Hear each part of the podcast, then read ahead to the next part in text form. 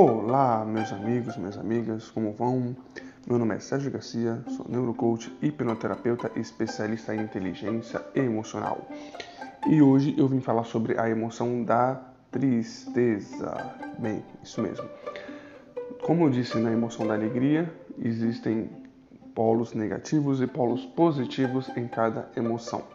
Inclusive o da tristeza. Sim, existe polo positivo na emoção da tristeza. E é nisso que eu vou falar brevemente hoje sobre a tristeza nesse podcast. O lado, vou começar pelo lado positivo, certo? Qual o lado positivo da tristeza? Bem, quando você está em um momento triste, no seu momento assim, óbvio, de tristeza, você fica mais aberto para receber carinho, receber abraço, você fica mais suscetível. Ou seja, a emoção tristeza, do lado positivo dela, ela te permite ser mais receptivo à empatia dos outros, ao carinho dos outros, né? Que você possa se abrir mais, é, falar mais é, sobre o que está acontecendo, você possa desabafar. E isso vai botando um pouco da tristeza para fora. Quando você se abre em momento de tristeza e começa a explanar, começa a falar, você meio que alivia não sei se vocês já sentiram isso. Quando vocês estão tristes, vocês começam a falar com uma pessoa que é de confiança de vocês, né, de confiança sua, um amigo, um pai, uma mãe, um irmão. Vocês podem perceber que a tristeza ela vai se esvaziando. Esse é o lado positivo, porque você se permite é, ser acessado na confiança para, para com os outros. Então você vai falando, falando, falando, vai, aí você recebe abraços, você recebe carinho, né? Então esse é o lado positivo da tristeza. Você se torna uma pessoa mais acessível, porque nos dias de hoje, quanto mais, é... vou dar um exemplo aqui, nos dias de hoje, o ser humano está cada vez menos acessível.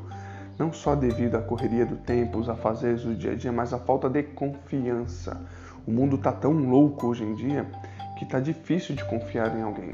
Então vocês, cada vez mais o ser humano está se fechando dentro de sua própria casca, né? Então, quando vem a tristeza e, e você age pelo lado positivo dela, essa casca meio que se rompe.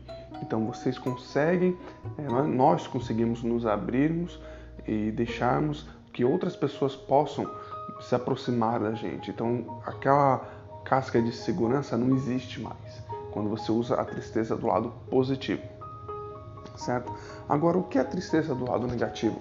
A tristeza do lado negativo, o polo negativo da tristeza, é quando você se aprofunda demais e você faz totalmente o oposto. Em vez de você se abrir para que você possa receber carinho, abraços, desabafar, você se fecha, você aumenta a sua casca, cria uma rigidez onde você fica isolado. E aí você surge o pensamento em nossas mentes de que é ninguém me entende, ninguém me compreende, ninguém sabe o que eu estou passando, ninguém sabe a dor que eu estou sentindo. E aí você começa a entrar na depressão nível 1. Se eu não me engano, são quatro níveis de depressão. E quando você começa pelo nível 1, se você não perceber nisso, você vai rapidamente para o nível 2, aí você vai para o nível 3 e nível 4. Quando você menos perceber, você vai estar precisando de medicamentos, de terapias para que você possa sair da depressão. E isso é muito grave. Isso é a tristeza do polo negativo, que é quando você faz totalmente o oposto, quando você se fecha, cria uma casca, uma blindagem, porque você acredita que as pessoas não têm empatia por você, que elas não sentem a sua dor, elas não sabem o que você passou. Realmente, eu talvez, é, o ser humano, não vou dizer assim muitas das vezes, mas algumas vezes ele vai sentir, vai saber o que você passou. Vou dar um exemplo aqui. Se você perdeu um pai e você está conversando com uma outra pessoa que já perdeu o pai anos atrás, essa pessoa ela consegue se conectar com você e sentir a sua dor, certo? Agora, você perdeu um pai e graças a Deus o meu pai está vivo, obviamente eu não vou conseguir sentir a sua dor da perca de um pai, mas eu consigo, por empatia, sentir a sua tristeza, a sua dor emocional, né? Não em relação à perca de um pai, mas a dor que você sente.